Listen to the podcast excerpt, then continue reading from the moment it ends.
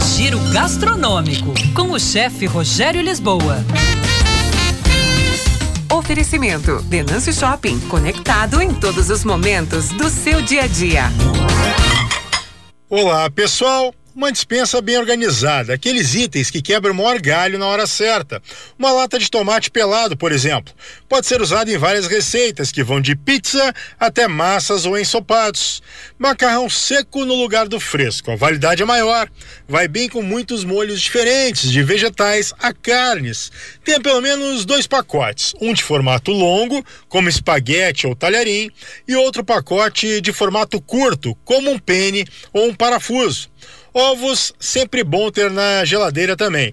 Desse ingrediente saem ovos mexidos, omeletes, pudim, bolos, por aí vai.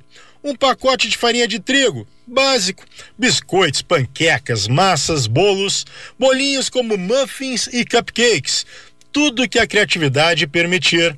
Um bom azeite de oliva extra virgem é outro item legal para se ter na dispensa. Manteiga, não podemos esquecer, né, de uma boa manteiga. Os franceses que sabem o que é bom. Você tendo à mão manteiga, farinha de trigo e ovos, dá para fazer uma infinidade de receitas com esses três ingredientes. São base para muitos preparos. E claro, algumas especiarias e ervas aromáticas. Pronto, você já consegue se virar bem na cozinha com essa pequena dispensa. Arroba chefe Rogério Lisboa.